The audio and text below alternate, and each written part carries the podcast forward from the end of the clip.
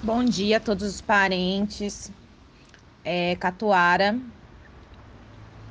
É... Eu queria aqui compartilhar com vocês um pouquinho sobre mim, da minha desse processo meu de retorno à origem, minha origem, minha verdadeira casa, né? É, eu vi que a Cassis, né, falou sobre também é o processo dela, a Thay, né? Tem também o José. É, eu conheço Moara, conheço alguns parentes daqui que estão aqui, a Ana, a Naomi, né? Que é minhas primas, que são tupinambá também. E compartilhar, sim, compartilhar um pouco sobre a minha, esse meu processo é, que é assim, são oscilações, são, a gente oscila de emoções o tempo todo, né? Porque é como se tivesse pego a nossa identidade e se tra transformado ela em cacos e enviado, sei lá, é, é espalhado ela para tudo quanto é canto e você tivesse que caçar pedacinho por pedacinho e formando esse quebra-cabeça. E que muitas vezes tem pessoas, né, que acabam é, a, essa, esse apagamento ele foi tão feroz que acaba nem conseguindo esses caquinhos, né, é, fica, é, esse quebra-cabeça fica totalmente incompleto e a dificuldade de achar esses caquinhos é muito grande. Uh, eu venho de família muito grande, né? É, eu sou de Léus, da Bahia. Uh, cresci com a história do meu, da minha, meu avô contando sobre a avó que era indígena, bugra, né? Raptada na mata, né? E essa história folclórica, né? Que vira um folclórico, folclore, na verdade, na família, que a gente senta, escuta e simplesmente é esquecida, né? E há uns seis anos atrás, eu comecei a pensar sobre essa história e comecei a refletir o quanto que essa ancestral tinha sofrido, porque até então a gente não tem noção. Porque é como se a gente entrasse no adormecimento é, é, que faz parte desse apagamento histórico e a gente fica naquela, naquele ador, ador, adormecimento que o colonizador colocou, né? E a partir do momento do despertar, do meu despertar mesmo, de consciência de, de, de toda essa história, eu passei a ter conexões com, essa, com essa minha avó, que eu nunca vi na vida, assim, em matéria, né? Porque quando ela já tinha encantado quando eu nasci. E eu passei a ter conexões com ela. E aí eu comecei a contar para minha mãe que eu via uma senhorinha. Essa senhorinha costumava usar um pano na cabeça, era uma senhora muito mais baixa que eu e ela era bem retinta. Aí minha mãe ficou assim, estado de choque, porque falou que era minha avó, né? E eu nunca tinha visto foto da minha avó nem nada. E eu passei a ter contato com a minha avó pela pelo rapé também, a medicina do rapé, pelas medicinas da floresta, que me, acho que acredito que abriu muito também essa, esse lado, essa conexão, né? E eu cresci ouvindo sobre a história dessa avó. E até então, é... eu descobri que meu avô, por exemplo, meu avô, ele veio a pé da Bahia até São Paulo. Ele fazia os benzimentos, mexia muito com erva, né? e dizia que ele tinha um dom muito forte de trabalhar com cura, de trabalhar com rezas, né? E meu avô ele era muito conhecido como caboclo. E há pouco tempo, conversando com Laís, eu descobri também que caboclo era o nome dado para o pessoal, os indígenas da Bahia.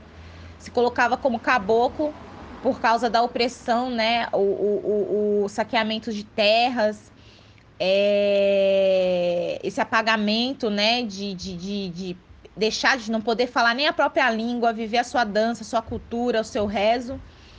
Então eles tiveram que sair, muito deles tiveram que sair desse território, foram para vários lugares e tinham, tinha o nome dito de caboclo para não esquecer da tua origem. E uma coisa muito assim triste é que o meu avô não falava nada sobre a família, nada, nada. A única coisa que a gente sabia era sobre a avó, Bugra. Mas ele nunca, ninguém nunca soube quem é a família do meu avô. E nesse processo, né, de retorno, é, eu conversei com várias pessoas da minha família, boa parte é evangélica e boa parte não diz informação nenhuma, porque fala que é besteira, fala que para que, que eu tô relembrando, retornando a isso, que meu avô já fez a passagem, que não tem o porquê, é, como é que fala? É, levantar história de defunto. Então a gente percebe né, o quanto a colonização, o branqueamento, esse apagamento é, enraizou né, né, em muitas pessoas. E eu agradeço muito aos meus ancestrais pela escolha, né? Porque eu acredito muito que é uma escolha, esse chamado é muito uma escolha, né? O estar retornando para a origem é uma, uma, uma, escolha deles, né? É, por eu ter sido escolhida depois de três gerações na minha família, exatamente eu ter sido escolhida para ter essa responsabilidade de estar tá retornando novamente para casa. Ai, gente, é que quando eu falo em retornar para casa, é muito forte para mim porque é um retorno para casa mesmo, né? Eu já tive várias crises de existência onde eu não me encaixava diante dessa sociedade e mesmo diante desse caos, né, que a gente vive, mas é uma felicidade imensa eu saber que eu tô retornando para minha casa da onde os meus ancestrais foram forçadamente tirados, oprimidos, torturados, né? E eu quero contar, compartilhar com vocês é, a forma com que eu descobri que eu era tupinambá, porque a minha família ninguém dá é, fala né sobre nada não dá uma pista. Poucas coisas que eu sei, que nem meu avô veio da Bahia, a questão dele mexer com reza, são informações que minha mãe sempre passou para mim. E uma vez, através de uma conexão que eu tive, de um sonho,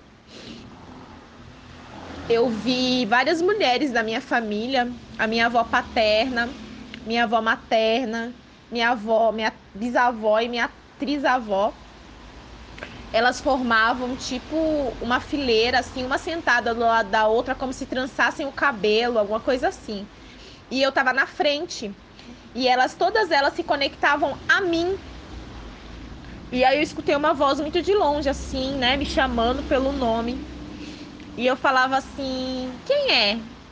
Aí ela fala, é, é, é, é esse encanto falava assim, sou eu, sua avó, você não me chamou tanto? E eu falava para ela, avó, deixa eu ver seu rosto, eu não tenho uma foto sua, eu não tenho nada sobre você. Eu não tenho história, sabe? Eu queria tanto poder ouvir suas histórias, eu queria tanto aprender suas rezas, eu queria tanto aprender com você e eu não tive essa oportunidade. Essa oportunidade foi tirada. E aí ela virou para mim e falou, disse que quando eu quisesse olhar ela, ver ela, que era para eu me olhar no espelho, porque querendo ou não, era a continuidade dela. E que ela tinha vindo exatamente para me dizer o meu povo, que era uma necessidade que é, eu precisava me colocar, me é, afirmar como indígena, porque eu era indígena e eu não podia me, me afirmar outra coisa, outra, outra, ou levantar outra bandeira. Então ela disse que me disse, né, e disse: você é do povo tupinambá, você é tupinambá, você é indígena, você precisa dizer que você é indígena. E você precisa fazer esse retorno, você precisa lutar, dar continuidade a essa luta. Essa luta que foi minha e essa luta que foi de tantos ancestrais e que tem tantas pessoas que estão perdidas diante dessa luta e que precisa retornar para lutar. Mas não se esqueça que essa luta também é amor, é amor à mãe terra, essa é o foco, é a proteção a proteger a Mãe Terra. Nunca se esqueça disso e dê continuidade a essa luta. E assim, tudo que o Miguel falou até agora me aqueceu o coração, porque só mostra realmente esse caminho, essa afirmação de que estamos no caminho certo. Tem muita luta pela frente, tem, mas eu acredito que essa questão de retomar tanto a identidade quanto a história, quanto da proteção da mãe terra e ver ela bem, tá chegando cada vez mais próximo, sabe? Eu tenho essa certeza e eu sinto dentro de mim tudo isso.